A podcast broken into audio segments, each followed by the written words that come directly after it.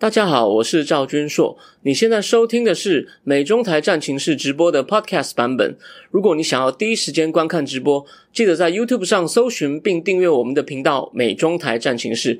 每个礼拜一跟礼拜四晚上八点钟都会有热腾腾的直播，欢迎线上与我互动。呃，各位美中台战情室的观众朋友，大家好，欢迎收看今天第十九集的节目哦。那我是我是赵君硕。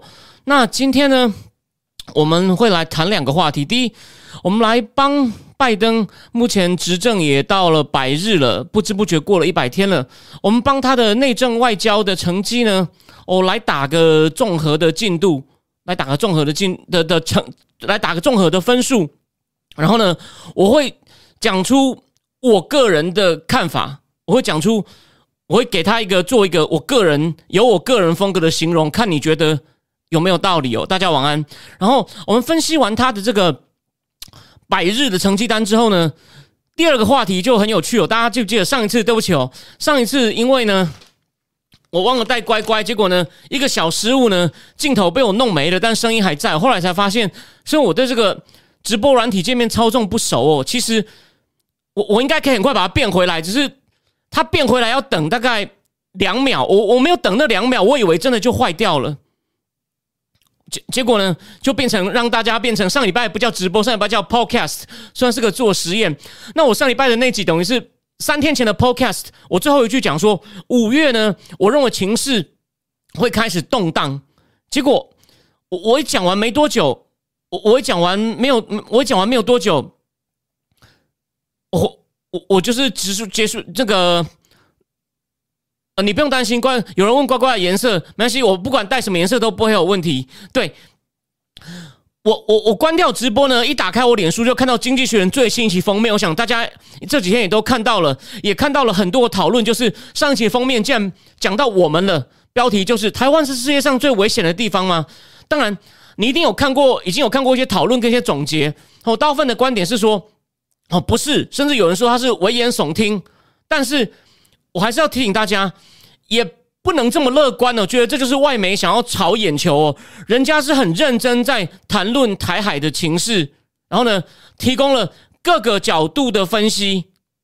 那那我呢，今天会在在会在已经已经有很多的分析，就台湾的媒体各个评论家的分析之外呢，我会加上我个人的补充，提醒大家有什么东西是台湾的主流媒体看漏的东西。因为其实经济学人的这个文章呢。它不只是严格来说有四篇哦，跟这个台美中三角关系就符合我们这个节目，就美中台战情呢。它这一期其实是有四篇哦。一般人大概很多人只讲到封面故事的那一篇，然后第二篇比较长的呢，就已经比较少人提了。但这是经济学人的风格，他一开始封面故事叫 Leader，他会在 Leader 那区大概有三四篇，然后他三四个主题，第一个是第 Leader 第一篇是最重要的。它会下面会有一会有另外一个叫长篇的专论，虽然它的标题叫做 briefing，但这个 briefing 通常都很长，它一点都不短哦。那这次呢，有关台湾问题，它的 briefing 是我定经济学人以来看过最长的。那除了这两篇是目前台湾的媒体哦，或者是粉砖，或者是政治评论家提到以外，其实这这然后呢，还有另外两篇哦，一篇专讲台积电，一篇讲美国的美国的中国研究社群的那种。想法的改变，第四篇就几乎没有人提，第三篇台积电还有少数人提，但有什么精彩内容呢？我们第二段会跟大家讲。好，那在我们进入第一个主题呢，我们还是我们这个战情是比较少讲台湾，不过这几天这个台湾的群聚感染似乎我们已经守了一年多，这次发生一件最严重的，当然跟其他国家比起来，这真的是一个小到不行的零头，可是呢，还是呼吁一下说。大家要小心哦！这一波看起来不是开玩笑的，很多人的足迹在台北市跟新北市，离离我离我也不远哦。就跟大家记不记得去年一开始，曾经有人在忠孝东路的酒吧一个晚上跑了七家，大概三四月的时候变得人心惶惶，后来我们都压下来了。那这一次呢，这个群聚的规模是相当大的，所以呢，大家一定要回到我们的老招，就是出在公共场合要戴口罩、勤洗手、保持警觉。我希望我们这次。这算是台台湾遇到的第二波群聚感染，而且最严重，而且足迹最广的，我们也能够哦平安度过，因为这是非常一个 critical stage。大家可以看到印度现在的情况真的是人间人间人间惨剧哦。然后呢，大家也都跟大家都大家都都都对他进行了。台湾千万不要在这时候功亏一篑。好，再来呢，我们就讲我们就讲第一个主题：拜登百日成绩单。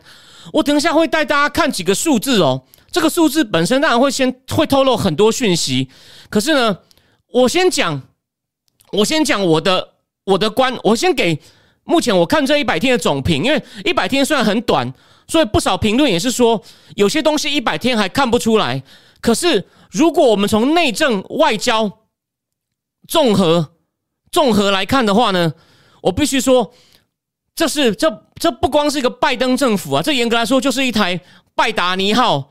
哦，然后他呢以全速的前进呢，我觉得他要撞山。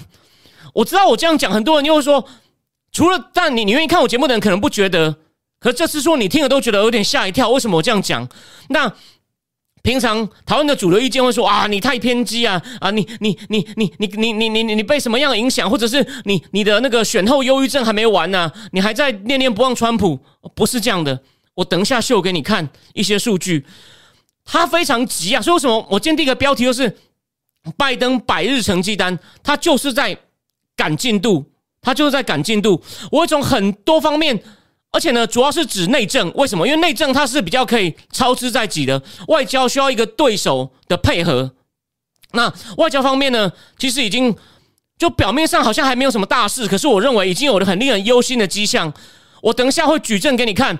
我四月三号的脸书贴文讲出来的情况呢，现在也被美国一个很有名的政治网站叫 G Z G Z G Zero，他的老板叫 Ian Bremer，是个很有名的，开了一家气管顾问公司，算是正经气管顾问公司，还在时代杂志写专栏。他底下的分析员讲出我四月三号在脸书贴文一样的观察，我们最后再讲。好，那我们现在呢？为什么我说？这有点像他的一百天了，已经可以看出来，这是一一台全速前进的拜达尼号呢。之后可能会撞山呢，虽然不是立即哦，我我不是那种末日博士说哦灾难要来了，但是它的它的前进的方向是不对的。这样下去用这么快的速度呢，会撞，要一点时间，但是绝对会撞，而且可能会先发生在金融市场，还有国内的通膨。这个呢，美国的房地产已经有。哦，呜呜，那个开始开始急涨的现象了，所以好，那我们先讲细节，先比较一下，总共这一百天来呢，前一百天呢，拜登总共签了四十二个行政命令，这个呢，跟前三任总统比呢，都最都最多，前一百天拜登签了四十二个，川普签三十三个，奥巴马十九个，布希十一个，所以川普也不少，哎，可是再来这个很妙喽。这个行政命令有多少是要否定前任的政策？就是说，有多少比例的行政命令是要对着干的呢？哦，小布希不，小布希他签了十一个，有五个是；奥巴马签了十九个，有七个是。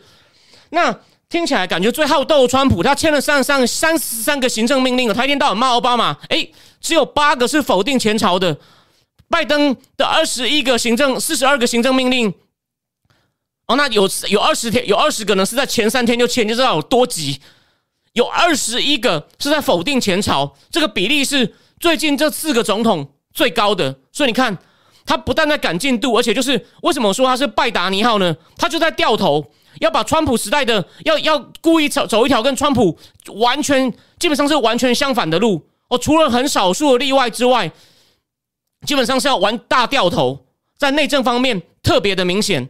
而且，如果你不只是加上，不只是所谓的行政命令，就是说有法律效力的，如果再加上一些比较没有效力的备忘录，哦，只是或者是一些宣誓，就是说我们希望能做到什么，我们希望能做到什么，比如说呼吁国家团结这种东西，他的具体行动不确定的这种宣誓加起来的话，拜登总共公布了六十几个，只有一个人超过他，就是现在常常。拜登希望自己能做到，也也常常被拜登被拿去类比的罗斯福老那个小罗斯福总统，就是那个连四任，最后在第二次世界大战前前后那时候不幸过世的小罗斯福总统，他签了一百多个。可是小罗斯福总统那时候他真的是因为美国面临史上最大的经济危机，所以为什么美国人喜欢用百日来评价总统？这边讲一下典故，就是因为。小罗斯福总统上台之后就说，我要在百日内带美国走出这个经济危机。这个典故是从那边来，而且一直沿用到现在。现在美国每个总统上来的，尤其新总统上来的一百天之内，一百天左右，大家就开始评价他的政绩好。所以说，你看哦，不管是行政命令，或者是加上一些备忘录，加上一些宣誓啊，拜登签的数目只小于罗斯福哦，他最崇拜的罗斯福，也是现在最常被类比的罗斯福。罗斯福总共这三个加起来大概签了一百多个，然后呢，但是罗斯福在前一百天呢就通过了十五个很重要的法案。OK，那拜登通过几个？大家可以猜猜看。其实呢，拜登呢也就通过一个，就是那个，就是那个 American Rescue Plan，就是那个一点九兆，就是那个一点九兆的方案而已，其他都没有，其他都没有。好，再来第二个数字。哦，我为什么我说他是拜达尼号？你看他已经签了那么多行政命令，在转向了。好，现在转向哦，再来还要加速前进。这个就是我给各位加速的证据。前一百天的联邦支出、联邦拨款，我们先来看看其他几个人。拜登的，我们等下再公布。虽然你可能看新闻已经心里有数了。克林顿在前一百天支出了二点六兆，小布希二点四兆。雷根一点四兆，奥巴马九千三百七十亿，小罗斯福六百七十亿而已。哦，那我说明一下哦，我不知道他怎么却必具体的方法。他这个比呢，并不是说指当年的金额哦，他全部是以同意二零二一年的美元的价值为基准，它有经过换算的，算是在同一个基准上比较的哦，不是说我举个例，简单说就是，我虽然不确定，因为它没有举示说明它怎么换算，就好像一碗阳春面。我小时候只要十块钱，那那那现在阳春面要要大概四十块吧？你知道，知道就是如果当年那一碗在今天要多少钱？要经过这样的，相当于今天的多少钱？只要经过这样的换算，而不是直接说哇，好恐怖啊！阳春面怎么怎么怎么怎么在我三十年前十块，怎么现在变一碗五十块，变五倍？哦，不是不是，不能这样用用那个数字去比，你要经过一些换算。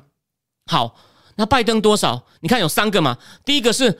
American 呃，American Rescue Plan 一点九兆，然后上次我前面节目讲过的那个基建，包含就是有点挂羊头卖狗肉，有基建，但是更多其他像什么绿能啊、制造晶片啊，然后呢修铅水管啊，还有这种就叫做 American Job Plan，哦，大概是也是二点三兆，二点三兆，然后他现在要公布一个叫 American Family Plan，就是要鼓励大家育儿的，哦，帮你各种有关托育政策的。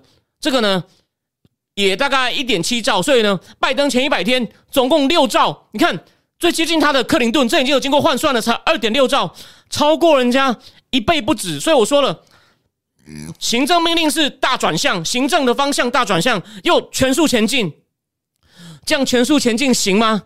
我们继续，大家想一想，我我提供几个思考点哦，这是大问题。可是大家不要忘了哦，除了六兆以外，因为美国。美国的确遭到一个经济冲击，虽然跟当年那种呃小罗斯福遇到那个经济大萧条又不太原因，其实很不一样。就说小罗斯福那时候呢，是美国经济真的是感觉快要休克了，他必须全力救。那美那那至于这次的美国呢，是因为疫情被迫要封城，所以很多活动暂停，而不是说它的基本面或哪里遭到重创。所以疫情还没有来以前，我说疫情还没扩散开以前，在一月甚至二月的时候。那时候看起来都很好，人家都以为川普简直是连任之前是看似无敌，因为经济很好。OK，所以呢，川普一开始的应对方法就是撒钱呐。你现在很多人暂时有困难，哦，房租付不出来，那我就先撒钱给你嘛。川普走以前还又撒了一波嘛，拜登现在也又撒了一波，每每每一个人再发一千四百美金嘛。所以说，你还要考虑到川普已经撒了好几波，美国等于这样一年来已经撒了快十兆下去。大概大概有十兆美金呢，因为川普好像撒了一波二二点多兆的，然后去年十二月又加了九千多亿，所以说，所以说一下子撒了九兆下去，然后呢，大家不要忘了，拜登有一件事做得很好，我们不是盲目批评他，有一件做的不错，就是在川普给他疫苗的情况下，他让所有人的疫苗打得很快，这个我最后再细讲，但这边讲是因为疫苗打得快，美国人现在的那个疫苗注射率只输给。英国大概跟英国跟以色列了。哦，美国还有一小批人基于一些理由他不想打，可是呢就可以慢慢恢复活动嘛。解封以后呢，储蓄也很多，然后又又有那么多新的活动，又有那么多新的钱撒下去，大家的消费欲望也增加，这样会怎么样？虽然美国已经长期因为很多理由没有出现通膨了，这次呢，就是有这个通膨风险，而且这并不是那种穿黑或者是或者像我这种拜登激烈批评者说的，谁很担心呢？就是我之前节目讲过的前哈佛大学校长克林顿时代的财政部长 Lawrence Summers，就是那位很有名的桑桑莫斯教授，桑莫斯教授，桑莫斯教授都都对这个他认为。不只是 Summers，连《金融时报》的首席评论员 Martin Wolf 也在担心通膨，也有点稍微有，也也基本上也在担心。然后呢，连我之前节目秀过他的书，就是写那个，就是《经济学人》之前不是写台湾是世界上最危险的地方吗？半年前写台湾是全世界最重要的地方的那个 Morgan Stanley 的新兴市场研究部门主管 Ruchir Sharma 也认为这样可能会有通膨风险，所以大头都在警告了，所以。你看，这样兜起来吧。我用一些证据给你看，有可能就是大幅转向全速前进。那万一金融市场已经不稳，然后呢，物价物价又飞涨，那不就是有点像拜达尼号撞山吗？这就是为什么我认为这是非常令人忧心的趋势哦。你看，他的他的很多事情的数量呢，就是要么就是爆，就是除了小罗斯福以外呢。他都是遥遥领先人家，所以这绝对不是我们在那边主观的批评他。我都拿出数据给你看。然后呢，他在上礼拜在参众两院的那个国情咨文 （State of Union） 演讲里面呢，他还把他还讲的很夸张。他为了凸显自己好像多有利，这种转向是多么重要哦。他有他是如何成功的扭转美国错误的方向。他还说：“我是接了一个叫 House on Fire，就是一个着火的房子哦，我拼命泼水把它熄灭。”真的是这样吗？虽然说疫情的确染疫的，就是公共卫生的危机还在，这也不否认。问题是经济的话呢？美国的那时候的经济在第四季已经开始复苏喽，所以并没有什么太着火。你跟小罗斯福比的话，根本是不能比，好吗？而且在以失业率来说，拜登接任白宫的时候，一月的失业是六点二哦，不算低，但也不算很高。为什么？而且呢，目前还预测会一路往下走，可能又会走到川普时代的低点，大概三点六。但这只是个预测。各个总统上任，当初就是总统上的时候，一开始的失业率比他高的有谁？奥巴马，奥巴马真的是很倒霉，在金融危机的时候上来。雷根的时候也比他高，因为雷根是接了福特不卡特的时代末期，卡特时代就是 stagflation，滞胀、停滞性通膨，不是说脑袋有问题，停滞性、停滞性通膨，通膨很高，但是呢？经济成长也停滞，雷根、卡特还有克林顿那时候的失业率都比他高。克林顿能成功能打败一个新秀州长哦。这边讲个题外话哦，克林顿当选美国总统的年纪啊，年纪哦还比不上拜登一辈子在政坛的年年数哦。就是拜登在政坛已经有他当选总统已经四十八年，克林顿当选总统的时候连四十八岁都不到哦。克林顿用一句很动人的口号，虽然不是唯一的。理由，但是很关键，就是 it's it's economy it's economy stupid，就是问题在经济笨蛋。你不要以为老布希哦结束了冷战，打败了海山哦，就是我们传统的那种怎么讲，很有孔武有力的英雄，打败坏蛋，你就你就不要，你就你就你就一定无条件选他哦。我们美国面临问题是经济，所以克林顿刚上台的时候失业率也不好，所以你看有这么多总统失业率都超过他，倒是小布希父子老两个布希父子。还有那个川普时代的失业率比他低一点，所以他失业率没有特别差。然后经济在上一季其实已经开始复苏，所以你说一个 house on fire，我认为这有夸大的嫌疑。你太想把自己比成罗斯福了。美国是还有公共危机，但是哦，那川普时代也有些东西没处理好，这也没什么好否认的。但是川普至少留给你世界上最多最快的疫苗，好吗？所以呢，就说我刚刚都在骂他，但不否认。他很让美国人快速打疫苗，他比他目定，目前美国大概已经有两亿人打到疫苗了，这比他原来的速度啊还快了一倍哦，这是个成就，我没有错，这个不错。但是再打个岔，他不是我我之前节目讲过，他在开四方安全对话的时候，一直我说了嘛，那本来是要对付中共的，你不明讲没关系，都歪楼层讲气候变迁，讲说要抗议，结果印度闹成这样，一开始还不给人家疫苗，气到印度，印度人在推特上骂你，他才赶快送给他，你就知道为什么我不信任他是有道理的好吗？我绝对不是乱黑他，他们就是常常你你不骂他不行，所以只要不是乱骂，我就是要多骂他，他才会动。好，但他让美国的疫苗接种的不错，可是重点来了，这次呢，连所有很讨厌川普的左媒都很有良心的提醒大家，要不是川普那时代那个叫 Rap Speed Operation，就是雷锋例行计划，用最快的速度让各药厂不用耽误，不用担心财务风险，就是他们用那个那个我也不懂的东西，什么叫 mRNA 的科技，那个莫莫达纳。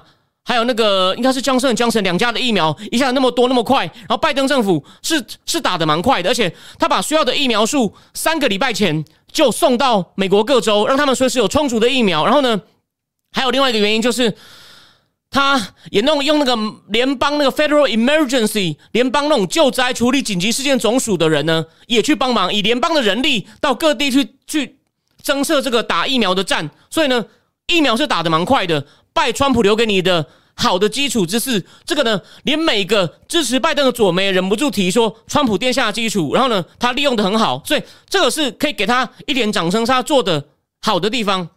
也就是说，他唯一能讲的通说是 House on fire，就是工位危机，然后他呢是很努力的把它稍微已经往解决的方向走，这个方向是对的，我没有什么话好说。但是呢，回到我刚刚其他讲的。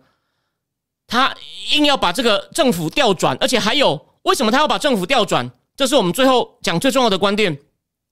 因为很奇怪哦，他表面上普选票得那么多，可他国会的这个其次呢，确实他的多数是很微薄的。英文叫做 “sin”，你也知道吗？参议院五十五十，还好有副总统可以来投关键一票。如果五十五十的时候，众议院的那个多数呢，也不到十票，所以如果有三四个倒戈呢，法案可能就通不过了。那他们认为啊。他们检讨就说，通常上任的总统很容易在去个明年的其中选举，就是国会参众两院都会有一定的旗次要改选，执政的政党总统的党就容易丢掉国会多数了。那民主党人检讨的结果呢，是觉得说他们以前会丢掉，就是因为经济冲的不够快，所以这次呢，他们要全速冲，而且就是因为希望全速冲，把经济整个用灌水也要把它灌起来，人民很爽，就跟川普去年一月疫情还没来，经济很好时候一样，看能不能这样子呢？来保住国会多数，所以这是他们主要一个拼命往前冲拼命往前冲的原因哦。但是根据这个只是供你参考，就是根据共和党这边的人的看法呢，他说，从从另外一个历史经验来看呢，如果一个重要的法案呢都是得不到另外一党的任何支持，就好像拜登我说那个 American Rescue 那个那个美国那个救援计划一点九兆那个。不但共和党一票都没有支持他，民主党还差点跑一票，就是那个西维吉尼亚的 Mansion，那个民主党的温和派 Mention，然后他太太就是在那个独立宗教委员会被中共制裁的夫妻，都都变新闻人物的 Mention，有点反对拜登，毕竟参议员当很久，很会瞧，找他来瞧，才才瞧瞧，才勉强把他瞧过去，不然的话，基本上是很危险的。所以说，看起来啊，他这么急啊，也就是说，他也知道。他也知道，哦，他这个优势可能保持了不久，就是我不管怎么样，一定要把方向扭过来，全速前进。然后，当然还有一个隐忧，这个就是一般媒体不会讲的。他为了想要确保，就说我可能这次国会的优势，可能我这次有一年多黄金时期，我可以做很多事。但万一国会的多数没了，我就做不了，或者甚至有些东西被又被人家弄弄回来，那我怎么办？他这开始在制度上也想操弄，所以呢，他通过他现在开始推动什么？他打算要把。华盛顿也变成另外一州，然后呢，这样他就可以多两席参议员，因为呢，这两席基本上都是民主党天下。华盛顿九成支持民主党，然后呢，还考虑呢，还他们还有个选举法案，选举改革法案。简单说就是让人让一般民众投票更便利，因为美国你要注册为选民，你才能够投票。那以后注册在网络上就可以改，然后呢，你去投票。每个人都可以投邮寄投票，不用什么特别理由。法案大概大概是这样子啦。然后呢，你你那个法案呢，然后你你就算忘了去注册，你当天也可以注册为选民。然后呢，你去领票的时候呢，也不用用任何身份证明哦，你只要签名就可以哦。就是把它变得很松散了，因为对民主党来说，能投合格的人越多，合格的条件越宽松，他越有机会赢。他基本上这次也是靠通信投票大赢的。C，然后不止想要把办法再让操弄选举规则上更有利，想要参议员再多两席，然后还有什么？还有想要 pack the court，增加大法官的席位，因为川普运气很好，捡到任命三个大法官，因为。大法官的问题就是谁运气好，遇到谁死掉谁退休，就我我这党就任任命一个，共和党就任命保守派，民主党任命自由派，很公平，看天意。结果呢，川普真的捡到了，命很厚，任命了三个，民主党就觉得我短期内我不可能等，通常一一个总统任内呢，大概一个或两个，三个等于要你除非你能够连续八年、十二年甚至十六年都你做，否则你很难等到。把那三个抵消掉，所以民主党现在想要想增加大法官数目。我这边最后讲一句，有一本书我今天没有带来，因为我不知道放到哪里去了。哈佛大学政治系两个教授写的《How Democracy Dies》，民主国家如何死亡。它里面就一直讲掉很多强人会破坏民主，就是塞很多大法官进去，把意见跟我不合的影响力综合掉。他们的书里面呢，以前一直暗示川普会这样搞，结果现在呢，我很好奇这两位哈佛的学者会怎么讲。所以说，你会看到他不但船全力在往一个错的方向开，他还想要操弄，就是以后永远我怎么玩，我我都是船长。所以我认为这些是内政上，我认为我认为很多令人忧心的事情已经开始了，虽然不会马上撞山。再来再讲一下外交，我再讲一下外交。我只要跟大家讲一件事情哦，因为外交的东西在一个礼拜之内啊，比较。不在对不起，在一百天之内比较容易看不出来。我刚讲了，在这个在这个叫做 G G Zero 的这个政治粉砖里面呢，这个 iranbramer 开的公司底下研究员他怎么讲呢？他说：“他说美国的外交官现在发现他们自己呢 playing defensive，就是守哦，扮演一个防守的角色，instead of relaunching the dialogue on their own terms。你看，而不是你是世界老大哎。”但你们现在是 playing defense，defense 变 NBA 了有没有？而不是用他们设定的条件去开启对话。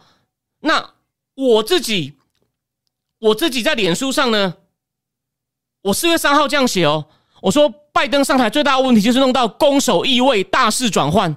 这是我脸书上的贴文，还好脸书都有帮我存起来。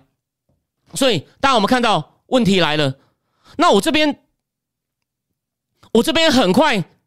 点一下哦，我很快点一下最新的消息。网上已经我已经提过了嘛，伊朗他们考虑要撤除一些制裁了，因为伊朗坚持要美国先制裁，先撤制裁，他才考虑遵守核协议规定，重回核协议规定。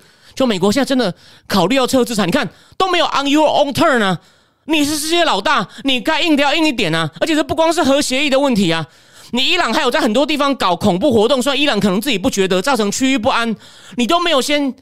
至少得到他的口头保证吧。我们我们标准设低一点，不是说要马上做到，至少这方面要承诺改善，或者是跟美国开始谈，然后直接就说那我先制裁好了。然后呢，还有阿富汗也一样。我这边趁很快讲一下哦。阿富汗不管民主共和两党，其实很多很多人反对，认为美国美军走了以后，塔利班很快会攻占全国。连 CNN 都这样讲哦，绝对不是穿黑或像我这种拜登激烈批评者在唱衰他，连 CNN 都这样讲。所以呢。美国好像放弃一个主动积极角色，这跟他一天到晚讲的 “American is back” 实在是非常的讽刺哦。然后呢，中共我讲了很多次，我这边就不讲了。就他只是守住一些事情，但是呢，就会激发中共想要挑衅你。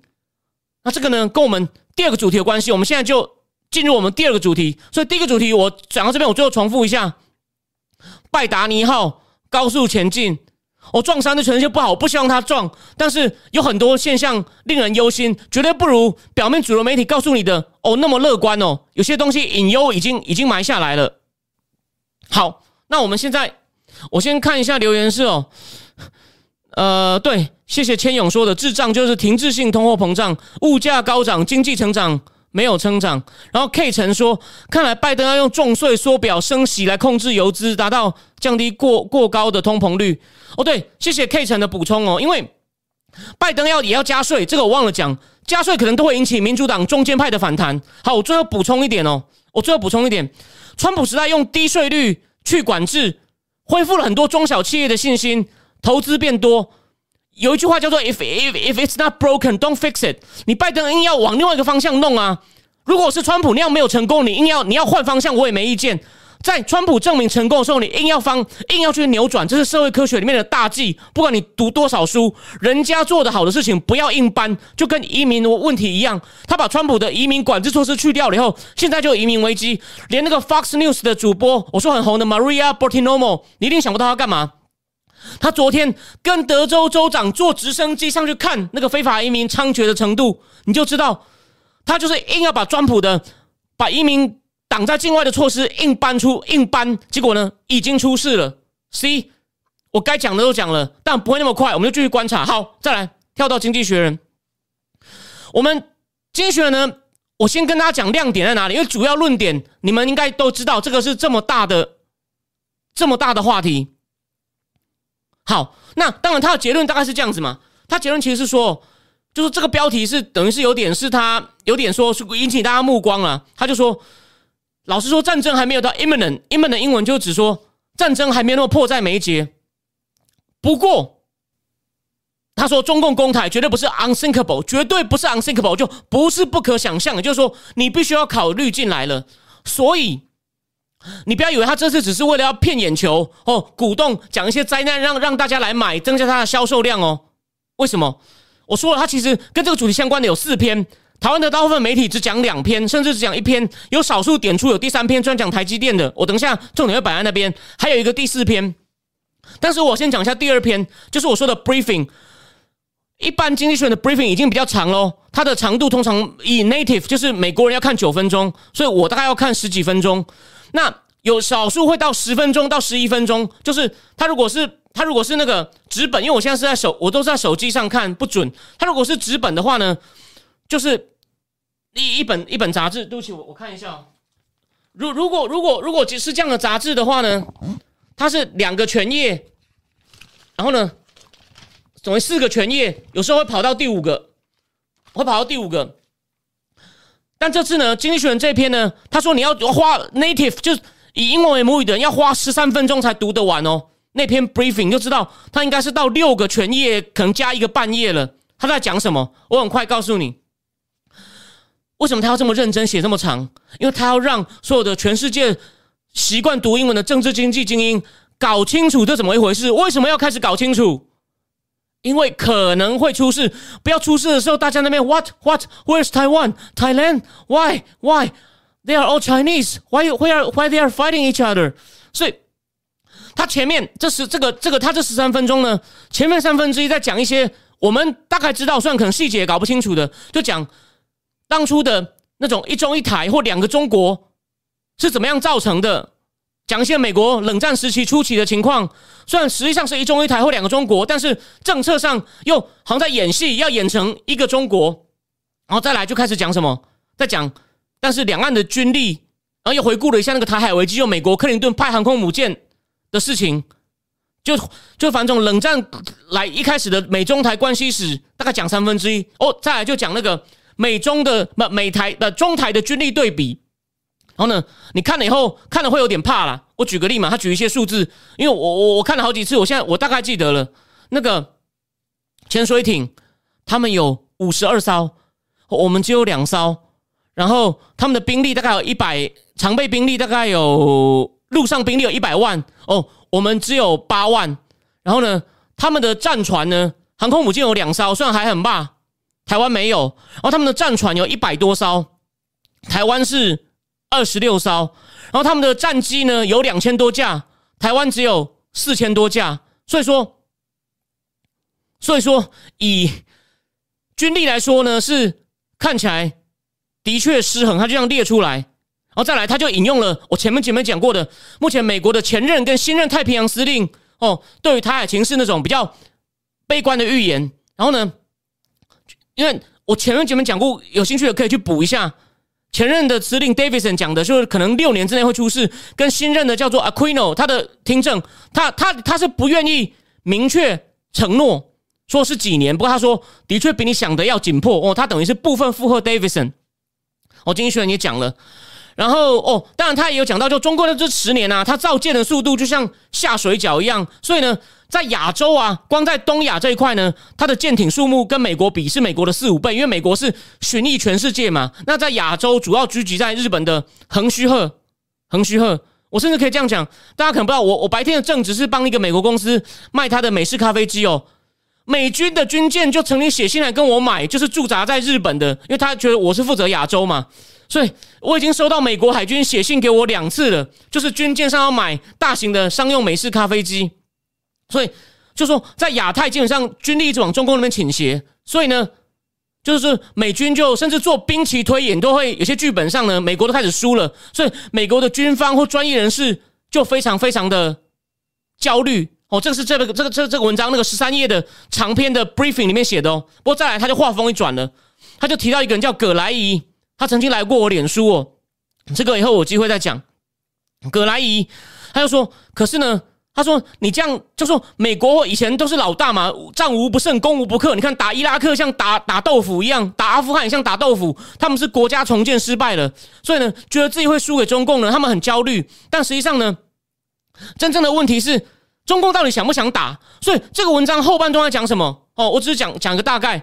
他在讲美中台三方面的意志。”他在帮你推测意志，那谁的意志最复杂？到底不知道他他，你先不管他的实力，到谁？台湾跟美国的意志其实还蛮清楚的，你们应该猜得到，中共到底想不想打？其实你看了各种证据以后，你发现证据是冲突的，有些看起来好像，有些看起来好像非常想打。好，那我先，我们这边先停一下哦，有一个。有一个人，有一个 N N N，他说，当川普后期中东签了一个又一个和平协议，很多人都觉得啊，早该这样做了。到底外拜登为何觉得伊朗如此重要，硬要解除伊朗制裁，和谐也不可能达到，又 risk 中东紧张局势？N N N，我最后回答你，好，继续讲。那个中共他们，我就我我我只举出一些代表性的意见哦。习近平一直说民族复兴大业，他们认为这个就暗指台湾。二零一三年，习近平也是说，我们不可能让统一的问题。在我手上一代一代拖下去，而现在习近平问题又来了，他不打算交班呢，所以，所以没有人，他没有，他没有人给他拖到他推他身上去了，说你哦，你哦，我交给你哦，是你的问题哦，不是我没做到，所以，作为他自己扛了嘛，就是这个是不利的，这是不利的证据。然后呢，那什么是有利的呢？葛莱伊就举例说，习近平最近到福建去，他的讲话还是很温和，还是强调要用，要先用，要争取台湾的人心，要争取台湾的人心。然后呢，就他们还是不放弃不放弃和平统一的希望。然后另外呢，根据在阿拉斯加会议，你不要看杨洁篪开门的时候那么凶哦。他说，他们从头到尾呢，虽然一直讲台湾是我们的，讲的是城墙烂掉，但并没有说我们准备要动手哦。就说他们的语言里面呢很强硬，可是呢，你其实并看不出来他说我要说我要。但是有另外一个观点，经济学人。他这个包里面有个亮点，他说，但他引用了一个匿名的美国官员的说法是：你看他准备这么多装备，这几年这样扩军，我刚刚讲的造船像下水饺一样，然后呢，沿岸都是雷达，都是飞弹。他说，你这样搞啊，绝对不是只是为了自卫，一定是为了准备要打仗。所以说，你看，目前你你 review 了中共的各种迹象以后呢，你有点不确定，甚至还有一个我在之前节目引用过那个叫做 Oriana Skyler。那个、那个、那个梅惠玲 （Stanford），我之前节目讲过他两次，有兴趣的人可以回去看，也是标题跟武力犯台有关。这个 Skyler Oriana Skyler 呢，他去梅惠玲去中共那边的时候呢，中共的学者哦，不是官员或退休军人，就跟他讲说：“对我们认为台湾是一定要拿下来的。”所以也有人非官方、非非官方管道也有放这样的话。所以呢，综合来看呢。中共那边有点模糊，搞不清楚。好，我再来讲一下。那台美国那边呢？他说，美国主要的目前的情况还是战略模糊。我可能下一集要来专门谈这个。什么叫战略模糊呢？我大概讲过了嘛，就是他不事先承诺，虽然也被专家批评过。我有一集有讲到，有讲我美国国防部长那集可以去看。他说他们批评，但是我先不讲这个批评的观点。战略模糊就只说我不事先会有很多问题，我不事先承诺保保卫台湾。为什么呢？他怕怕事先承诺话，台湾会搞台独，就等于开一张空白支票，他被迫卷入跟中共的战争。哦，他不能，他就是为什么美国想要保持战略模糊，然后呢，所以他们认为美国以前是保持是是战略模糊，可是呢，又不能让习近模糊到觉得习近平觉得啊，你就是不会打，你就是你就是你就是不会防守台湾，所以呢，又要保持一定的威吓，就是有点这样。呃，让你猜，让你猜，对我可能保卫台湾也也也不一定，就是你最好不要，你最好不要，但你要的话，我会不会我会不会出来跟你对打呢？我现在不讲，你最好不要。美国传统，所以美国要做很多东西啊，加强跟台湾的关系，甚至提升。做一些有台措施，然后一直卖武器给台湾，这就是战略模糊下美国能做的事。可是我前面节目讲了嘛，我现在回顾一下，对美国现在新专家 Robert Blackwell 他们认为啊，你这样会让盟邦没有办法做准备，所以这样是不好的，这样是不好的。你应该要明确的讲出你要干嘛，然后呢，你不直接介入，可是呢，给盟邦一切的资源，让他去做准备，这样我们才能够群策群力，这才是真正好的多边主义。简单说就是这样子。好，那美国不过呢，他说美国现在在改了，他就举了一个是拜登的好朋友，也是德拉瓦州参议员 Chris Coon，他本来也有被考虑过被提名为国务卿的人选。Chris Coon 呢，他现在也在到处提醒大家，战争可能很重要，战争哦，战是有这个危险。他提醒美，他在提醒大家台湾有多重要，就是哪几点呢？台湾是民主国家哦，台湾的晶片很重要。如果台湾丢了，第一，美国在东亚在印太也不用当老大了。然后美国的盟邦也都不信任他了。从这几点，然后呢，Chris Coon 也有去联署这个战略竞争法，就是我上一集节目有讲的战略竞争法。所以呢，美国的朝野精英开始在提醒大家了，就说，就说我们虽然不明确改变政策，可是呢，我们开始在帮大家做准备，包括《经济学人》这篇本身也是个例子。所以说，简单说就是我自己，这样我在我在战情室粉丝也我也写过，我就说。威胁会越来越升高，算直直接一字排开正式的动武应该还不会，而且现在全世界在看他可能不敢。可是呢，打擦边球会越来越多，所以呢，大家大家要提防好，大家要提防好。这个这个这个是这个是非常重要的。那最后他讲了一下台湾，他们他们对台湾的意志感到很担忧。他要访问台湾那个当过几天、当过不到十天的国防部长杨念祖，他们重点就是他说如果。中共第一波打来啊，台湾的台湾如果损失很惨重啊，可能台湾人就没有人就就没有人想打了，就就就等不到美军来帮忙了。他说，如果美军来看到已经台湾人都放弃抵抗的话，美军愿意去直接对中共开枪吗？卷入直接跟中共对干吗？就台湾人变局外人了。好，美军愿意吗？还有美军可能不愿意哦。所以他是希望台湾人要有更多的意志，然后去跟中共对打。所以台湾的意志被他们列为认列为担心的。那我没有讲的就是最多人讲的嘛，晶片，晶片，台湾的晶片很重要，还有台湾的战略地位，战略地位呢，我们以后再讲，可能下一集连那个战略模糊一起讲。这边呢，他有特别最后一篇在讲台积电，我跟大家讲，他要提醒大家说，为什么台湾如果丢了啊？好，我先讲结论，好，最后一点时间，其实这个东西晶片。问题有点复杂哦，我们不是在讲晶片。怎么做，这我也不懂。晶片这个问题呢，其实对台湾是有好有坏。好的是还没有打的时候呢，大家要不要让中共打？因为他如果一打打打赢了，抢走了，哦，全世界晶片会断裂，中共也可以威胁别人。这个美国一个智库 Center for New American Security 的一个研究员有讲，《自由时报》有引哦，这个我在前面节目也讲过一次，我讲了讲到那个林夏如哦，那个那个也是一个高盛银行家，变成了抽那个。转身变成政治学博士，他们也有讲，就你太依赖晶片，然后你你你你你晶片虽然很重要，然后呢，所以呢，人家可能要保卫台湾，因为怕中共来抢走。可问题是，战争风险只要升高，其他国家觉得我为了要防止被打下来，我就没有晶片可以用了。我要我我我各国要开始自治，所以呢，大家开始会从台湾分散风险，所以。如果做到分散风险呢，台湾被打的几率就降低了，可是经济上就削弱了。这就是林夏如提醒我们的。所以呢，台湾在经济上晶片被移走的时候呢，你要怎么补起来？哦，所以再讲一次，这是大的 picture。我相信其他地方不会有人把这个事情告诉你一个你要怎么去看这件事情的取舍观点，就是晶片强有助于大家战，一旦开战保卫台湾，但是还没开战前，大家就觉得。我避免到时候要拼死保护你，我还是先把金，我还是移出来好了。OK，这也是美国的半导体产业报告。哦，主持人是前 Google 总裁 Smith 里面，他们也讲过类似的。好，我们来讲一下台积电哦。台积电的去年的营收已经达到四百八十亿美金，然后营业利益啊高达两百亿美金，它的市值已经达到五千六百亿美金，十几兆诶，世界第十一大公司。然后呢，它目前有百分之六十二的客户，不，它生产的晶片呢，呃，就说他的客户总部在美国的呢是百分之六十二，对岸只有百分之十七。然后呢，他台积电到底怎么崛起的？帮大家复习一下，如果你对股票、金融或产业不是这么懂的，他是二零一二开始做 i 帮 iPhone 做晶片的时候开始直线往上冲。因为为什么？他说张忠谋非常重视保护客户机密，苹果非常喜欢这种风格。iPhone 不是也都什么也都保密到家，你泄露就被 Jobs 告死。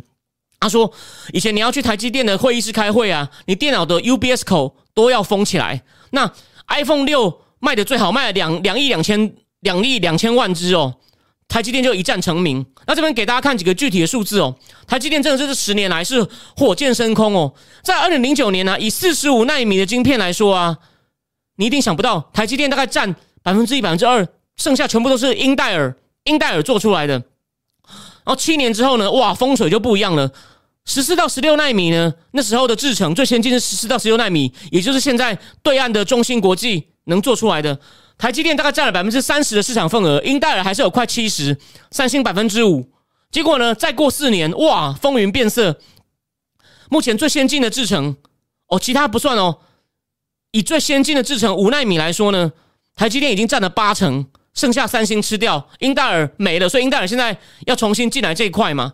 那到底行不行？这问专家，不要，这不是我能懂的东西哦。但但重点就是呢，不过呢。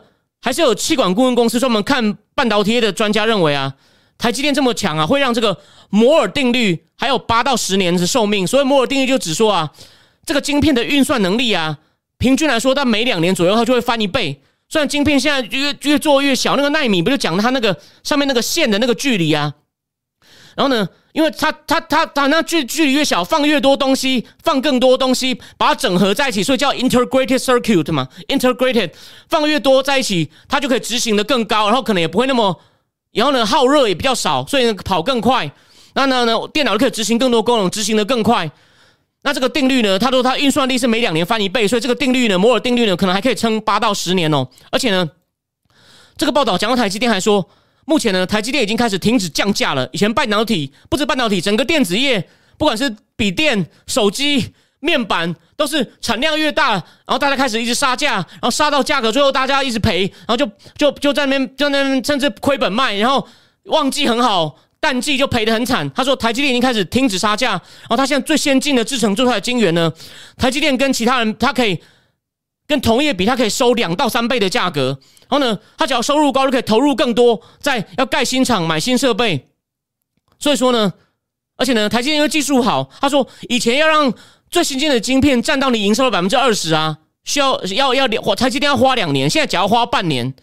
所以呢，目前为止啊，全世界电脑里面的微处理器啊，是有台积电跟他还有跟台积电买晶片的客户啊，已经占了全世界百分之三十九的份额。我甚至。然后可能还有一些是其他车用晶片嘛？我昨天还跟我一个卖汽车的朋友，他是已经做到很高了，他还是说他们担心缺晶片的问题。虽然车的不是高级晶片，然后这个数字在二十年前，二零零九呢，台积电跟他的客户做出来的 microprocessor 占全世界百分之九。好，那所以总之呢，经济学发现，目前台积电有大概五千六百亿美金的长期性资产哦，有百分之九十七在台湾，包括所有最先进的晶圆厂。然后呢，五万六千名员工呢，有百分之九十。都在台湾，然后精选预测到二零二五年呢，台积电的工厂跟资产呢会再翻倍，但是呢还是有百分之八十六在台湾，所以说呢，长期长期来看呢，长期来看呢，但就是还是很重要啊。所以回到我一开始观点，因为刚刚米米拉谢谢米拉米拉留言说，他说国外要分散风险很可很很合理，怎么可以单压台湾？但扣掉晶片的技术面不谈，现在看到就是要分出去没那么容易。所以呢，大家就变得很吊诡。一方面，大家越来越 care 台湾，因为短期内我没有办法很快的把一条整个供应链搬回去；另外一方面，又希望要赶快搬，免得出事了。那大家不都去求中共？谁想求中共？OK，对啊，大致上来这样说，这是我从产业面跟政治经济面分析这个问题。好，我最后讲一下，我说这一期《经济学》这期还有第四篇，在讲，他说在美国啊，在十年前呢，就跟类似我说的那个晶片代工各厂分就分水轮流转，以前是英特尔压着你，后来是台积电、三星把英特尔打下去。还有几年前啊，在华盛顿你要承认我是对中的鹰派啊，没有人敢承认。现在啊，现在是不 不承认的人啊，会觉得很丢脸。大家都比谁比谁强硬，然后呢，现在连不关心东亚的，以前不注意东亚、不注意印太的人啊，只是注意研究战争的人啊，都把焦点放在东亚。这个我前面节目都有举例过了，一些不相干的人都跑进来了。然后呢，这种鸽派的最后反扑是他们在二零一八年这篇文章有讲，在二零一八年华盛顿邮报讲，有一群人投。投书写 China is not an enemy，中国不是敌人。就这篇一出来以后，你以为他们把局势扳回来吗？类似英戴尔要把局势扳回来吗？错，他说出来后只有两种反应。那时候华盛顿的主流分析要说啊，这一派人就是白首宫女话当年啦，就是老调重弹啦，中共根本不可信，你们还在那说中共不是敌人。然后第二又说，这群人还天真的以为。中共境内有改革派，这是他们论点最大的弱点。中共境内已经没有改革派了，没有人敢讲真话，大家都顺着习大大讲话，加胡椒面，好吗？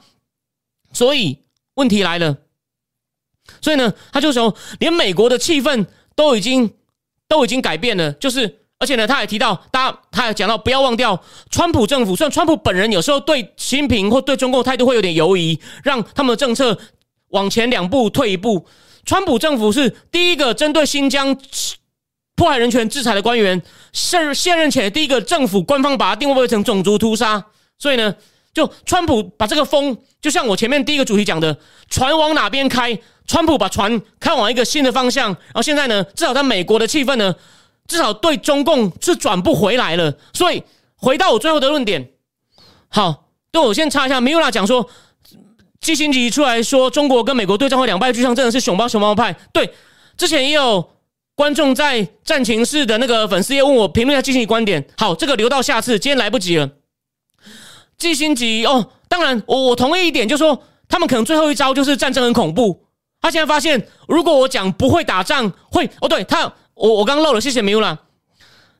那些鸽派的人呢？现在只要出来讲话，就会被讲说啊，你是不是拿中共的钱呢？你啊，你软弱啊，你没用啊！在美国的气氛，所以呢，为什么现在民主党还能勉强守住一些川普防线呢？一方面就是气氛已经变了，再来就是我前面节目讲的，川普最后使出很多强硬的措施，让他在对中共政策上无法迅速转向。这个我反复讲，当时也不止我一个人这样讲，但现在大家都讲成他主动强硬，我就不知道为什么。所以我今天。做一个最后的总结，就是记得不只只有我一个说，拜登上台造成在外交政策上攻守易位，让独裁者开始嚣张或是有机会作乱。G Zero 的分析员也这样讲了。我我可能明天呢，我把这篇就是他评论拜登的百天的外交这部分呢，我把它贴上去，然后我再做一些跟进的评论给大家。所以重点就是，如果我们把两段节目。我今天第二段台湾的部分讲完了，吼，那有什么希望大家给我意见？我把两段的做一个总结，就是说呢，拜登的方向呢令人担忧，虽然不会有立即的危险，可是隐忧都在，而且他又忽略外交，他只要忽略外交，独裁者只是靠挑衅，想要去制造他的压力，希望中共也能换到像伊朗这样让步，或者他给普京要跟普京开高峰会的让步，或者是虽然美国主。表面上把土耳其在一九一五年对亚美尼亚人做的事定位成种族屠杀，就跟新疆一样。可是呢，为什么埃尔段土耳其总理没有抓狂？因为拜登也答应他，六月在北约开高峰会，我跟你单独见面。土耳其现在经济很惨，币值大跌，通货膨胀很高，所以呢，土耳其应该也想跟美国要东西。所以呢，独裁者开始都各使出各种方法，但土土耳其不是用威胁的啦。这门课我们不能够乱黑拜登，但。俄罗斯、伊朗只要威胁就有糖吃，美国处于一个守势，那你觉得我精明神武的习大大，还有他身边都已经没有理性的人了，也没有改革派了，他会驻守吗？这是我一贯的论点。你要是长期看我节目的人，你听到都会背了。你就算是装修都是卖玉兰花的，你也会背的好吗？所以呢，我才说五月情况，大家千万不要乐观。好，我最后回应一下，有人问那个亚利桑那验票的事情，现在怎么样了？他们还在验。我在网络上有看到一个节目，就是亚利桑那州的众州州众议员 Mike Finch，他是之前主要推动这件事的人，他的推特账也被封了。他好像有一个节目给他 update 情况，我还没看好。我回去这两天看一看，看如果有什么大事，我们礼拜四就讲这个；如果只是说有些好消息但还不确定的话呢，我就可能我就可能在节目里面到最后的时候点一下。好，那今天节目呢，就就看就就我们就我们基本上就讲到这边，非常非常谢谢大家的大家的收看，大家的大家的收看。好，最后讲讲，米乌拉说说拜登主动强硬的人主要是自欺欺人嘛，不敢面对拜登就是软的事实。OK，对吧？我们这点上我们一直有高度共识。然后今天很高兴，就是我看到第三个了，G Zero 的一个分析员是说他他把把狗把把公式弄成手势。OK，好，非常谢谢大家的今天的观赏。那我们下哎，今天礼拜一，我们礼拜四再会，大家晚安，晚安。